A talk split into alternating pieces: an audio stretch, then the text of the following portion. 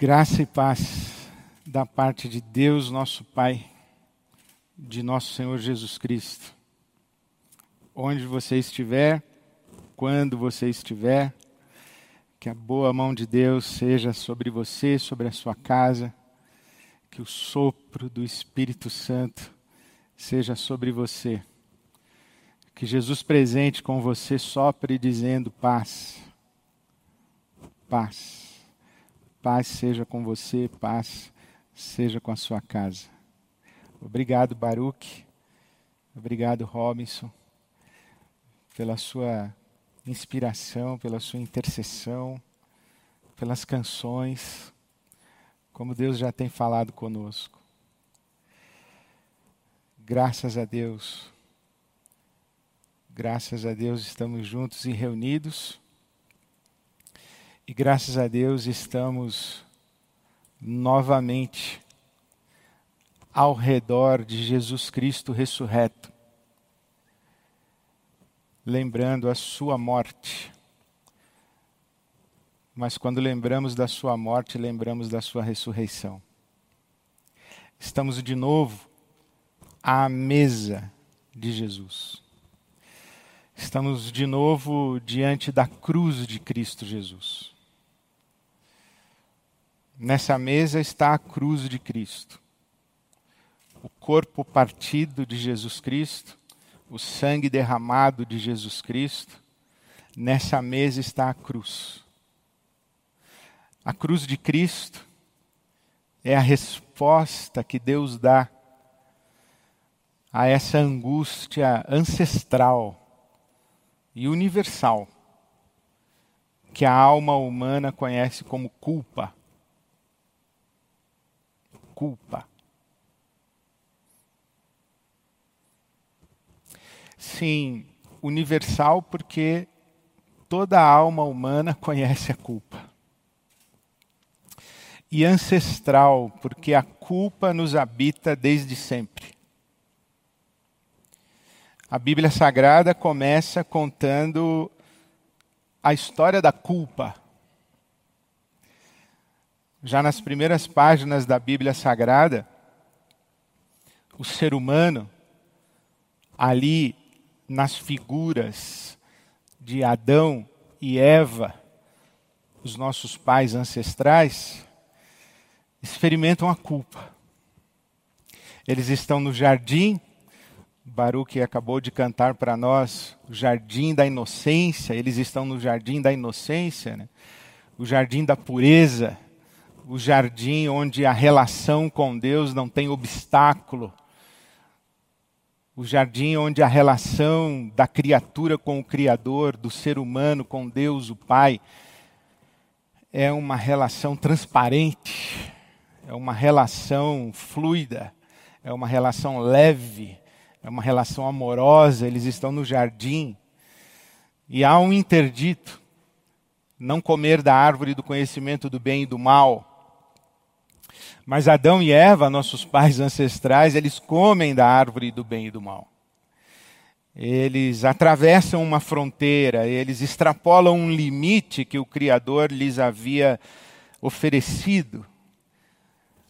E ao atravessar esse limite, ao transpor essa barreira, diz a narrativa bíblica que aquele primeiro casal que estava no jardim, um diante do outro, diante de Deus, e diz a Bíblia Sagrada que estavam nus e não se envergonhavam, e não se envergonhavam porque não tinham do que se envergonhar. Diz a Bíblia Sagrada que ao atravessar a fronteira e ao extrapolar o limite, eles experimentam a vergonha, porque imediatamente percebem a sua nudez e se cobrem, buscam folhas do jardim para cobrir a sua nudez, agora se escondem. Eles que conversavam com Deus de maneira direta, Agora eles estão escondidos e Deus, quando passa pelo jardim, na virada do dia, no entardecer, ali no, no crepúsculo, quando Deus passa para falar com o casal, Deus precisa dizer: Adão, onde está você? Cadê você? Você se escondeu, você se ocultou, você fugiu de mim, você se evadiu da minha presença, onde está você? E a resposta que Adão dá para Deus é: Eu tive medo e me escondi. Eu tive medo e me escondi. Olha que interessante. Vergonha, medo e ocultamento. Isso é culpa. Esse é o fenômeno da culpa. E se você pensa que eu estou falando de alguma coisa explícita ou exclusivamente religiosa da tradição bíblica, da fé cristã, culpa é uma coisa de crente, culpa é uma coisa do cristianismo. O cristianismo inventou a culpa. Não, eu estou falando de uma experiência humana que a Bíblia relata, que a Bíblia revela, que a Bíblia desvela, mas a Bíblia é palavra universal. É palavra para todas as gentes, para todas as culturas, é palavra para o ser humano. A culpa é uma experiência humana, não é uma experiência religiosa. Freud, inclusive, fala da culpa. A culpa é esta mistura de vergonha e medo que gera a sensação da iminência do castigo, da repreensão, da punição, da penalidade, da rejeição. Tive medo. Freud fala que a criança vive um trauma. Um trauma que é é comum a toda a infância, é o medo de não ser amado. O medo de não ser amada. A ideia de que eu só serei amado se alcançar ou se atingir ou se corresponder a um padrão que me é estabelecido. E olha, não precisa ser crente evangélico, cristão, não precisa ser nada. Pode ser ateu, pode ser agnóstico. Esse olhar paterno, esse olhar materno, essa imposição do mundo de que você tem que ser isso e tem que ser aquilo, você tem que viver assim, tem que viver assado, é esta ideia de que existe um padrão aceitável de comportamento, de expressão de identidade. Um padrão que, se você não corresponder ao padrão, você vai ser rejeitado. E não somente rejeitado, você vai ser penalizado. Você vai ser multado. Você vai ser condenado. Você vai ser castigado. Essa ideia nos habita. De que temos que alcançar um padrão que está estabelecido na Bíblia Sagrada. A maneira como isso está descrito é na narrativa do jardim. E a maneira como a culpa se expressa para os nossos pais ancestrais é essa ideia de que há algo em mim que não corresponde ao padrão. Porque o casal, na verdade, Adão, ele não quer ocultar de Deus apenas aquilo que ele fez. Ele quer ocultar de Deus aquilo que ele imagina que se tornou ou na verdade que ele percebe que se tornou. Porque ele se esconde, ele não esconde um fato, ele esconde a si mesmo. E esta é a ideia que a Bíblia vai descrever para nós como pecado. O pecado é uma ruptura, é uma quebra da relação entre criatura e criador que desfigura a criatura. E se não a desfigura, aos seus olhos a desfigura sim, porque ela precisa se esconder. Ela tem do que se envergonhar e não se envergonha do que fez, se envergonha do que vê em si mesma. Por isso se esconde, por isso se cobre, por isso se oculta, por isso se vela. Diferentemente do estava nu e não se envergonhava, agora não pode mais ficar nua, porque tem do que se envergonhar. E tendo vergonha, tendo vergonha daquilo que se tornou, daquilo que percebe em si, imagina que não poderá ser acolhida, amada, aceita por aquele que lhe dá o padrão. Então teme a rejeição, teme o abandono e pelo medo oculta-se. Pelo medo esconde-se. Pelo medo refugia-se para tentar escapar da penalidade, tentar escapar do castigo. E aí nós entendemos como é que funciona a religião. A religião é mestre em manipular e administrar essa experiência universal e ancestral que a alma humana conhece como culpa. Vergonha, medo, culpa. E a religião vem oferecer respostas.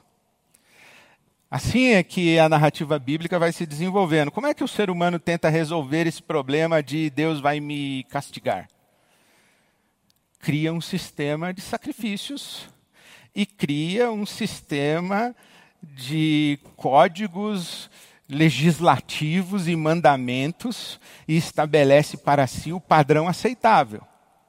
Obedeça à lei e então Deus não vai castigar você. Obedeça à lei e Deus vai abençoar você. E o que é a religião? A religião é a dona da lei em nome de Deus. Bom, mas a questão é que ninguém consegue obedecer à lei. É que ninguém consegue chegar no padrão definido pela lei. Então o que a gente faz? A gente se cobre com folhas. A gente coloca alguma coisa entre nós e o Deus. A gente coloca alguma coisa entre nós e o Criador. A gente coloca alguma coisa aqui no meio para que o castigo não chegue na gente. Isso se chama sacrifício. A gente desenvolve um sistema de sacrifícios e coloca esse sistema de sacrifícios aqui para que Deus não nos castigue, não nos penalize, não nos condene a gente faz as nossas orações, a gente faz os nossos jejuns, a gente dá as nossas ofertas, a gente pendura no corpo os amuletos, a gente tatua imagens, a gente acende velas, a gente a gente derrama o sangue de animais. Dizendo, Deus, há algo em nós inadequado.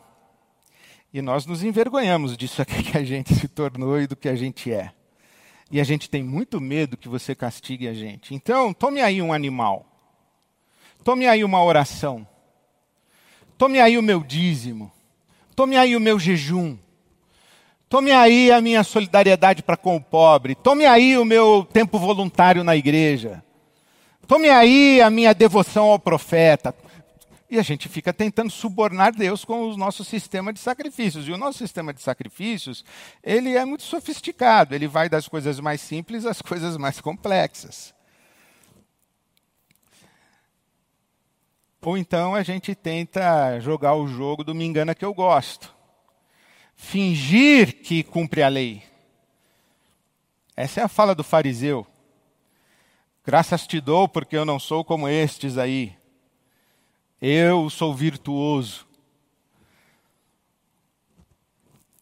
Mas isso não, não resolve o nosso problema, porque lá no fundo, no fundo da nossa alma, a gente sabe que a distância que nos separa do Criador é eterna. E a gente vive esse jogo nefasto. E é por isso que eu digo que a religião é mestre de administrar culpa, administrar vergonha, administrar medo e oferecer garantias que se contraponham ou se interponham entre os seus fiéis e Deus.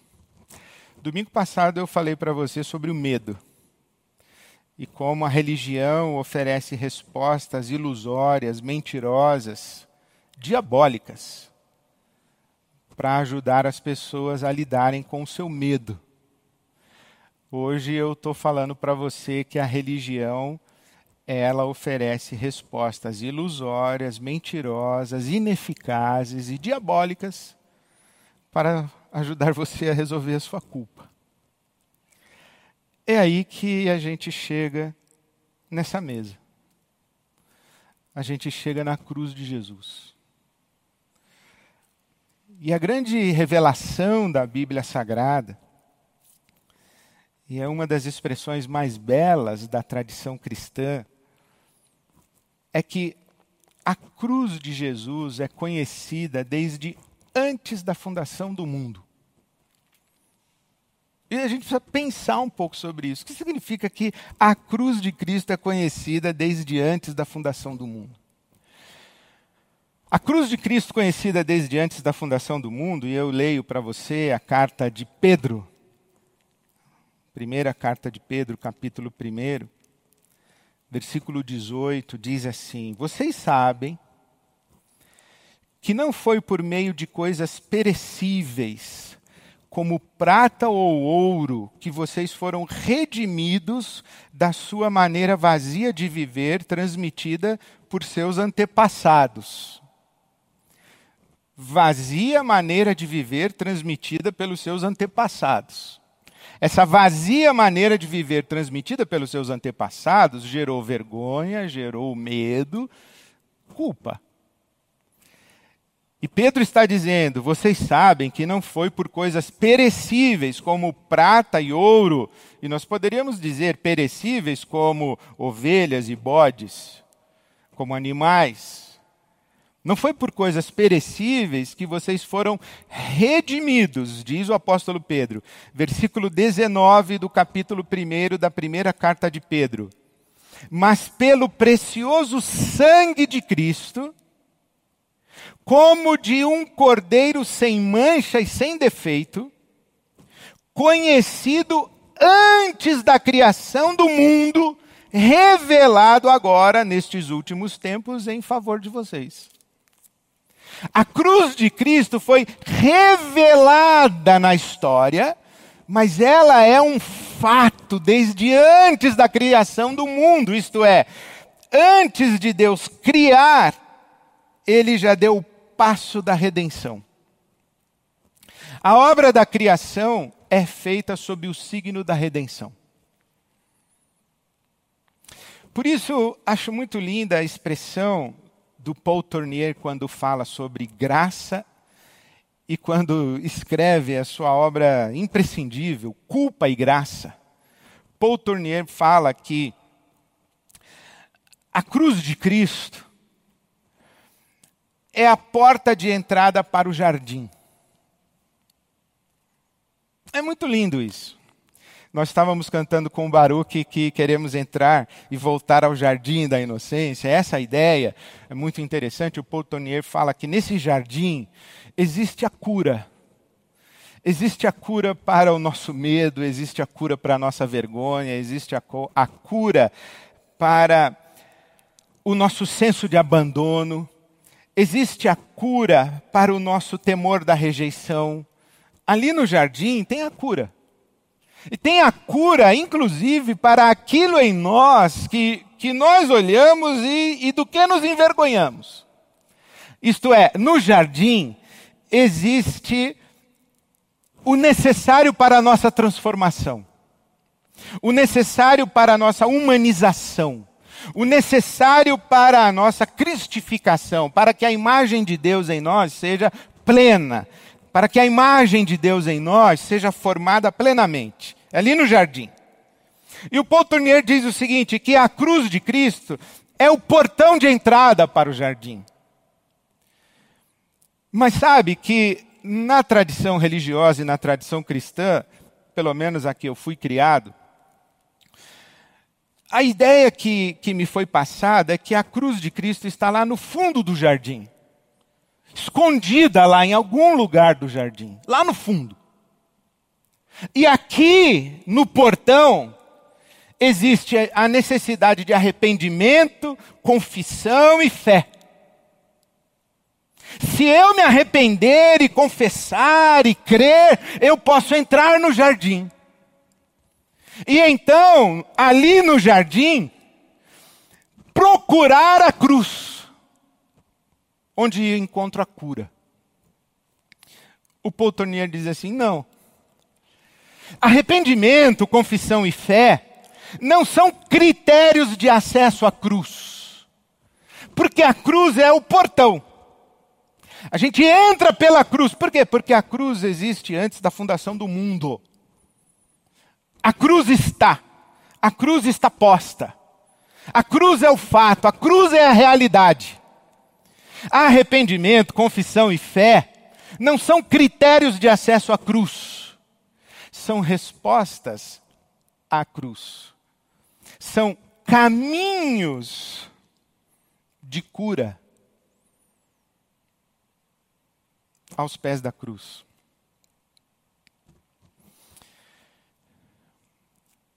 Isso está bem revelado na parábola do filho pródigo. Você lembra que enquanto aquele menino está longe do pai, e a Bíblia Sagrada diz que ele se perde de tal ordem do seu pai que ele vai comer com os porcos. Bom, não há expressão bíblica talvez mais explícita a respeito da nossa desumanização, do fato de que quando nos perdemos do Criador, nós nos perdemos como seres humanos. E quando olhamos para nós mesmos num chiqueiro, a gente tem do que se envergonhar. E diz a palavra de Deus que o menino, caindo em si, se enxergou. Se enxergou. E disse: Eu tenho do que me envergonhar, então eu vou voltar para o meu pai. E ele começa a construir um argumento que, que possa constranger o coração do pai a recebê-lo de volta. E ele, inclusive, duvida que o pai o receba como filho. A dúvida de ser amado, a dúvida de ser aceito, a dúvida de ser abençoado, a dúvida de ser abraçado, a dúvida de estar em casa legitimado pelo pai. Eu não quero nem ser recebido como filho. Se eu for recebido como escravo, já está bom demais. E então Jesus conta que esse menino volta para o pai e começa o seu discurso: Pai, pequei. Ele tinha elaborado o seu discurso de confissão, a sua expressão de arrependimento. Pai, pequei contra o céu, perante ti. Já não sou digno de ser chamado teu filho. Trata-me como um dos teus empregados, um dos teus escravos. E esse menino começa, começa a sua confissão e o pai não deixa que ele termine a sua confissão. O pai o abraça antes mesmo que ele confesse. Porque confissão não é critério para abraço. O abraço está posto. O pai não recebe o filho e fica parado olhando para a cara dele dizendo: Bom, vamos ver se você está arrependido mesmo. Vamos ver se você vai confessar. Vamos ver se você tem fé e confia que eu te amo. Porque se você não se arrepender e não confessar e não confiar no meu amor, volte para o chiqueiro. Não é assim que o pai recebe o filho. O pai diz: O meu amor por você é incondicional. Eu abraço você cheirando porco. Eu abraço você com roupa rasgada. Eu abraço você do jeito que você é, porque você é meu filho, você é minha filha, eu te amo. O meu amor por você não tem critério a ser atingido. Não, não há critério que você necessite preencher para que eu ame você. Eu amo você. Eu abraço você. Eu acolho você. Agora, o seu arrependimento, a sua confissão, a sua fé é o seu caminho de cura é a maneira como você experimenta o meu amor, é a maneira como você desfruta do meu amor, é a maneira como você vive no meu amor. Mas não é critério para eu te amar. Por isso achei muito linda essa figura que o Paul Tournier oferece, que a cruz de Cristo não está lá no fundo do jardim, a cruz de Cristo é o portão. A gente passa pela cruz. Pode entrar no jardim. Deus ama você incondicionalmente. Não há nada que você precise fazer para ser amado, para ser amada. E não há algo a respeito de você mesmo ou de você mesma que você se envergonhe. que exija que você tenha medo de Deus, esse medo é desnecessário. Essa sensação de que Deus vai castigar você a qualquer momento, essa sensação de que Deus vai rejeitar você a qualquer momento, essa sensação de que Deus vai abandonar você, de que Deus vai condenar você e que Deus vai deixar você entregue à perdição, isso é falso. Por quê? Porque a cruz de Cristo é conhecida desde antes da fundação do mundo. O amor de Deus está posto antes mesmo de criar você e de me criar. Deus disse: Eu amo e nunca vou perder, e nunca vou rejeitar, e nunca vou condenar. Então eu amo. Ponto. A questão é se eu vou desfrutar do amor ou se eu vou viver longe da casa do Pai. Porque o amor está posto. Sabe como eu penso isso? Essa imagem do jardim, ela abençoou muito meu coração. Mas eu pensei em outras imagens. Sabe como a gente prega o evangelho? A gente prega mais ou menos assim, olha, pensa numa prisão. A gente está todo mundo preso, e aí a gente diz o seguinte: olha, eu vim aqui falar com você que está aí dentro da sua cela, que Jesus está aqui com a chave, ele pode abrir a sua cela. Se você se arrepender, se você confessar, se você crer, ele vai abrir a cela e você vai ser livre. O sujeito que está dentro da cela, ele olha e a gente fica esperando se ele acredita, se ele não acredita, se ele crê, se ele não crê, se ele se arrepende, se ele não se arrepende. Aí a gente olha para Jesus e fala: É, não se arrependeu, então vamos embora, vamos para outra cela. O Evangelho não é uma ameaça e não é um, uma negociação de condição. O Evangelho é uma boa notícia. O Evangelho é o seguinte: Jesus já destravou e destrancou todas as células, está todo mundo livre. A nossa tarefa é passar de cela em cela e dizer o seguinte: Ei, o que você está fazendo aí dentro, cara? Sai daí, a porta já está aberta. O pessoal já saiu, está todo mundo no pátio, já foi, todo mundo voltou para viver. Você está livre. Não é você será livre se crer. É você está livre. Você já está. Não é Deus vai amar você se você se arrepender e crer. É Deus já ama você, Deus já criou um novo caminho para você, Deus já colocou você em liberdade. Ou mais ou menos o seguinte: você está a vida toda amarrado numa corrente e você tenta novos horizontes de existência, e toda vez que você dá três, quatro passos, a corrente puxa você de volta, você cai, se machuca. Aí a gente prega o evangelho mais ou menos o seguinte: ó, se você se, se arrepender, se você crer, se você confessar, Jesus vai arrebentar essa corrente aí. Aí Jesus fica aqui do nosso lado, a gente diz assim: você não quer aceitar Jesus como seu arrebentador de corrente? Aí a pessoa está ali, não está nem entendendo direito não tem nem condição. Está tão ferida, tão machucada, tão condicionada às suas limitações. E a gente vem fazer mais um acordo, mais uma negociação, quase que uma ameaça. Se você não crer, se você não se arrepender, você vai continuar aí acorrentado. O Evangelho não é isso. O Evangelho é boa notícia. O Evangelho é dizer assim: levante-se e ande, porque Jesus já arrebentou as suas correntes. Jesus já colocou você em liberdade. Vá desfrutar a vida. Arrependimento, confissão e fé não são critérios para que Deus ame você. Não são condições que você deve preencher para que Deus haja favoravelmente a você. Ele já fez isso. Sabe como chama esses condicionamentos, essas correntes? Nós costumamos chamar de pecados e vícios. Nós costumamos a chamar de transgressão da lei. Mas há muita gente acorrentada pelo medo de Deus. E aí eu digo para você: domingo é dia do Senhor, hein? Fica faltando aí o templo, fica faltando o culto para você não ver você vai ver se a mão de Deus não pesa na sua vida. O dízimo é santo ao Senhor, viu? Fica, fica sem dar dízimo para você ver se o gafanhoto não pega sua grana. Fica sem dar o dízimo e roubando a Deus para você ver se não vai gastar na farmácia, se não vai pegar Covid. Depois pega Covid aí, é porque não foi fiel ao Senhor. A mão de Deus pesa, viu? E aí a gente retroalimenta vergonha, medo e culpa. E a experiência religiosa cristã, que deveria ser libertadora da vergonha, do medo e da culpa, se torna uma máquina de processamento contínuo de vergonha, medo e culpa. Oferta de padrão inalcançável. Venda de, de condições para o amor de Deus.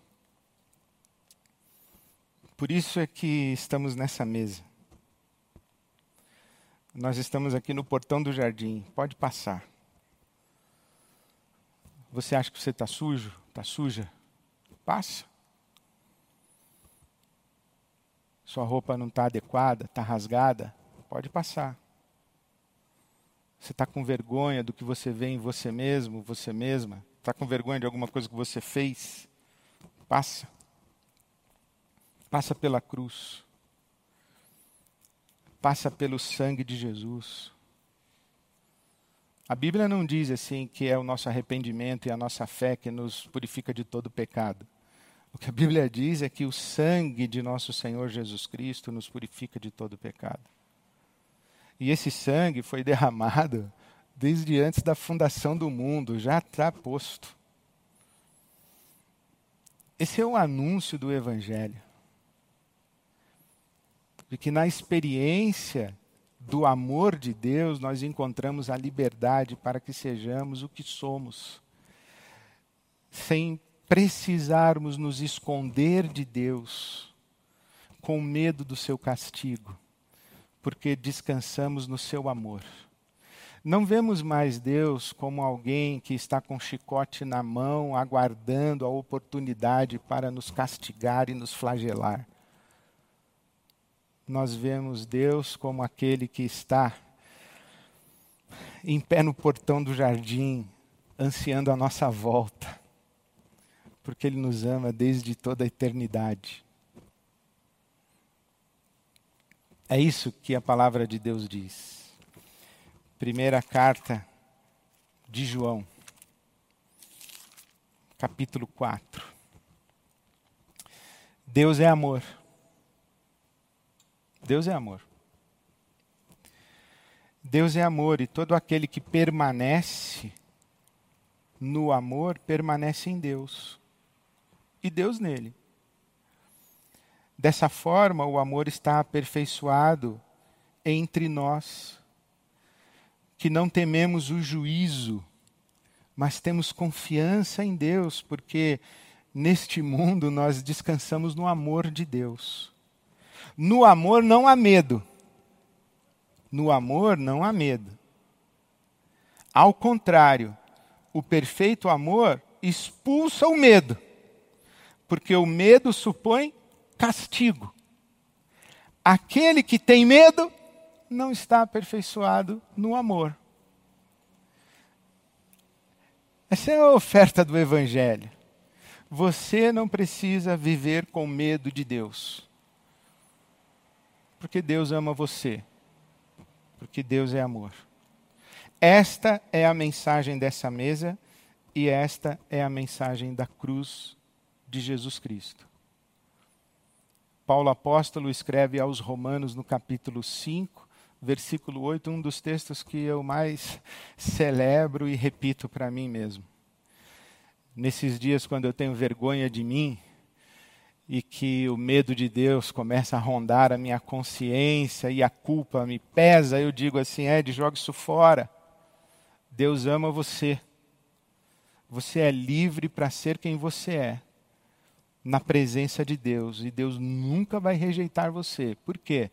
Porque Deus já provou o amor dele por você, quando Cristo Jesus morreu na cruz, quando você ainda era pecador. Deus prova o seu amor para conosco em que Cristo Jesus morreu por nós, sendo nós ainda pecadores. Romanos 5:8. Jogue fora sua vergonha. Jogue fora seu medo de Deus. Jogue fora sua culpa. Passe pelo portão, o portão da cruz. Livre acesso ao coração de Deus. Você não precisa estar perfeito para chegar a Deus. Ao contrário. Atravesse aí o portão, porque é dentro do jardim que está a sua cura. E a sua cura pode demorar um mês, seis meses, dez anos. Eu, por exemplo, acho que eu estou bem há uns 50 anos sendo curado.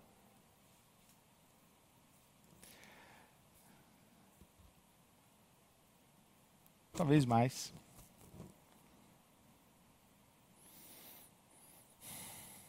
A minha peregrinação espiritual é na imperfeição que descansa no amor de Deus. Sem ter vergonha, sem ter medo, sem ter culpa. Eu experimentei isso para descansar no amor de Deus. E é isso que eu celebro hoje. O corpo de Cristo, partido por mim, partido por nós, partido por você. E o sangue de Cristo derramado por nós. Eu queria convidar você a celebrarmos juntos o amor de Deus, o amor de Deus que é desde a eternidade, desde antes da fundação do mundo.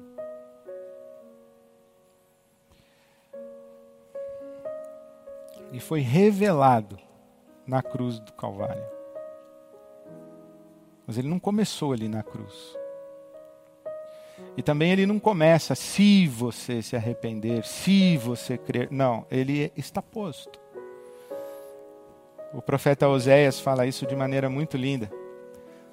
Com amor eterno eu te amei, e com laços de bondade de misericórdia eu te atraí. Então vamos celebrar o corpo de Cristo partido por nós. E vamos agradecer a Deus como Jesus nos ensinou. Obrigado, Senhor, por Cristo Jesus, pelo teu Cordeiro, pelo teu Cordeiro que se deu desde antes mesmo de termos sido chamados por Ti à existência. Obrigado, Senhor, por essa eterna declaração de amor que é o Teu Filho Jesus.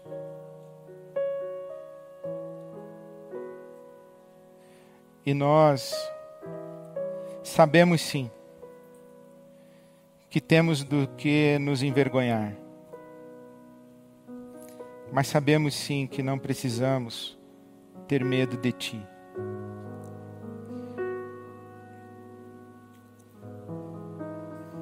Por isso nós te damos graças pelo corpo de Cristo partido por nós,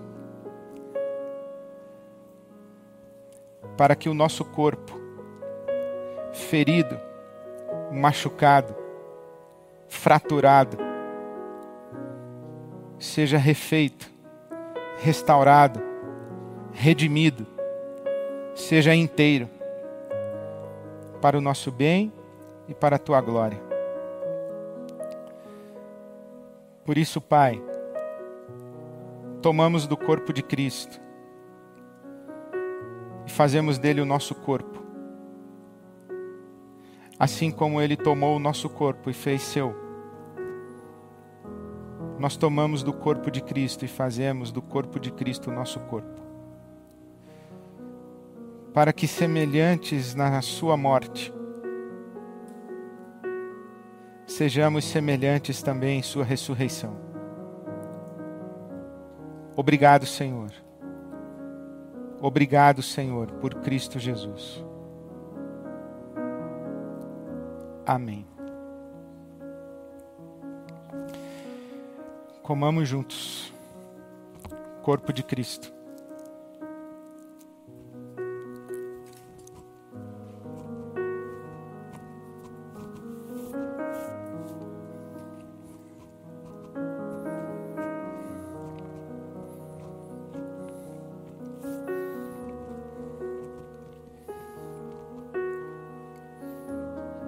Bíblia Sagrada diz que Jesus também tomou nas mãos o cálice e disse: Este cálice é o meu sangue, derramado para perdão de pecados. E eu não vou tomar novamente esse cálice com vocês até que o reino do meu Pai seja consumado. E nós aguardamos esse dia. E enquanto isso, nós vamos vivendo no amor de Deus e vamos sendo restaurados. Eu não sei se você lê a Bíblia dessa maneira, mas eu dou asas à minha imaginação enquanto leio. E eu fico pensando como aquele menino que estava comendo com os porcos havia poucos dias, chega em casa e recebe o abraço do pai. Quantas dores, quantas vergonhas, quantas feridas, quantos hábitos dos quais ele deveria ou desejaria se libertar, quantas memórias. E tudo isso é curado, restaurado dentro do abraço do Pai. Porque Deus não abraça pessoas perfeitas. Nós nos tornamos perfeitos dentro do seu abraço. E um dia, diz a palavra de Deus, que nós seremos. Por isso que João, na sua primeira carta, capítulo 3, versículo 2, diz que agora já somos filhos de Deus. Mas ainda não se manifestou a nossa perfeição, mas um dia nós seremos tal qual ele é. Então nós esperamos esse dia. E esperamos esse dia confiados na aliança desse sangue que celebramos hoje. Então vamos orar por esse dia. Maranata, ora vem, Senhor Jesus. Maranata, ora vem, Senhor Jesus. Amém. Bebamos juntos o sangue de Cristo.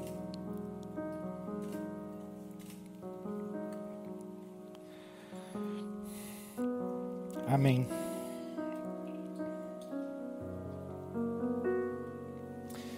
Que a maravilhosa graça de Jesus,